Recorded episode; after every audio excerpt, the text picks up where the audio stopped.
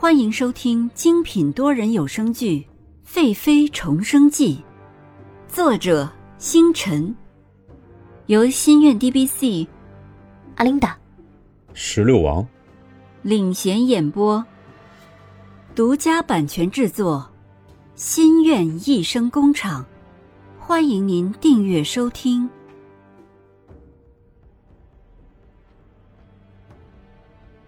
第六集。去要彻儿。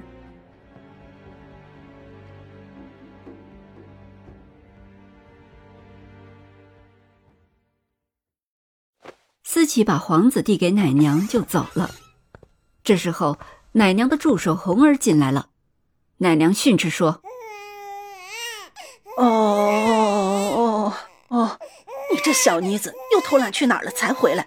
去厨房熬一碗安神汤来。”红儿一回来，见皇子还在哭，便说道：“嗯，怎么，皇子你都忙不过来了，还要帮皇后熬安神汤？”“哦哦哦哦哦哦哦哦哦哦！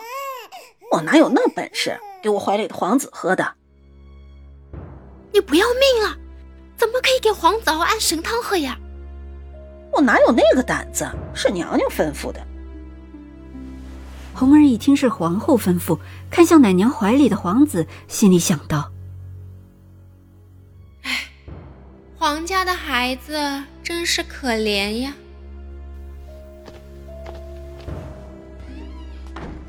于是走出去，在后厨房熬安神汤。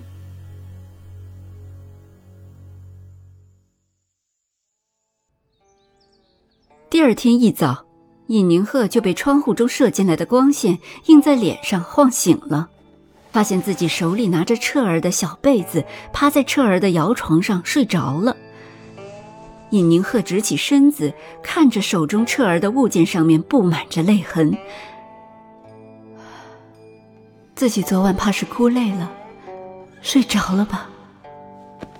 尹宁鹤起身洗漱，自己不能等了。今天就得去要回彻儿。尹宁鹤整理了一下自己，长发微卷，凌乱的挑起几缕，仅用一支雕工细致的眉簪挽起在脑后，形成了一个简单的发髻。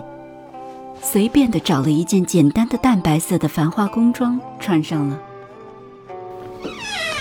尹宁鹤走到桂花树下，看向绿儿呆着的地方，绿儿。今天我要要回我的彻儿了，你放心，我一定会好好的保护自己的。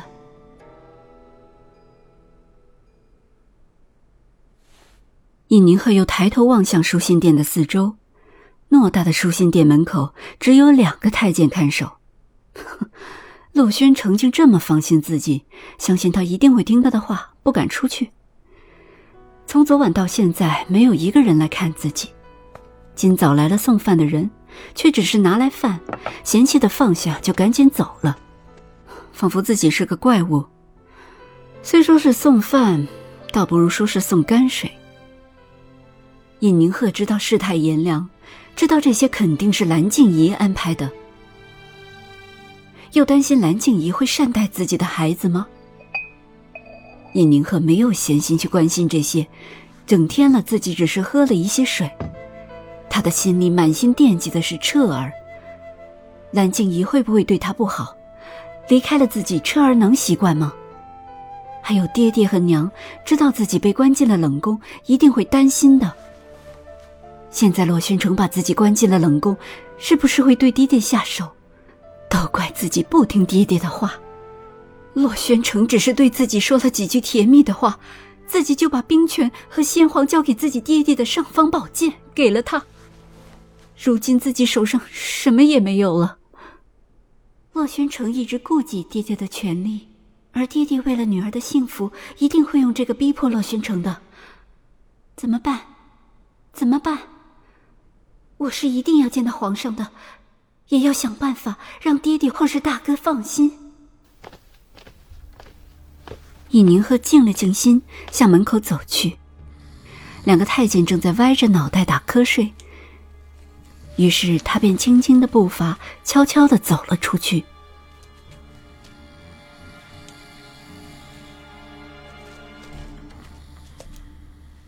当尹宁鹤庆幸自己出来的时候，他不知道身后的太监眼睛睁开一条缝儿，满脸的讥笑。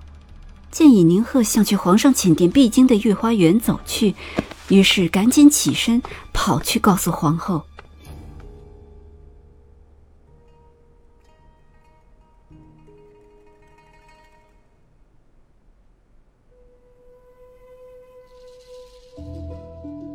华殿中的蓝静怡头上挽着金丝八宝云珠髻，戴着洛宣城赏赐的朝阳五凤瑶珠钗，裙边系着金黄色的宫绦，双横比目眉佩，身上穿着绿银色的百蝶穿花大黄洋缎宫装，一双丹凤三角眼，两弯柳叶吊梢眉，眉间点了一颗绛红的云点，朱红点缀的樱桃红唇，斜斜的躺在软榻上。昨晚奶娘果然很得力，一晚上都没有听到皇子的哭声，看来还是安神汤管用。蓝静怡听着小太监的禀告，懒懒的起身，对身边的丫鬟说：“除去尹宁鹤见人的时间到了，走，去御花园。还有，带上那个贱人的孩子。”其实蓝静怡心里知道。今天自己有这样的身份，还要谢谢尹宁鹤的帮忙。要不是他帮助洛宣城得皇位，怎么会有自己今天母仪天下的皇后呢？其实蓝静怡本不是工于心计的人，她从山村出来，没有尹宁鹤显赫的家世，立后之事也是受尽了侮辱，才会造成今天的她。想想曾经的自己，还真是善良啊。自己也不是要对尹宁鹤动手的，谁知道她竟然长得那么漂亮，而且无论洛宣城怎么冷落她，她还是一直的对洛宣城念念不忘。尹宁鹤持之以恒的心可是吓到了蓝静怡，蓝静怡可不敢保证洛宣城会对这样的美人不动心。如今又有了孩子，蓝静怡知道今天的一切也是偶然。要不是当初小时候去树林里看到了洛宣城被一个女孩背着逃跑，为了引开敌人，把洛宣城藏好，自己向相反的方向跑去，自己又怎么可能捡了这么大的一个机会？现在洛宣城把自己当成恩人来爱，但难保洛宣城日后知道了十年前救他的不是自己，而爱上尹宁鹤那个贱人。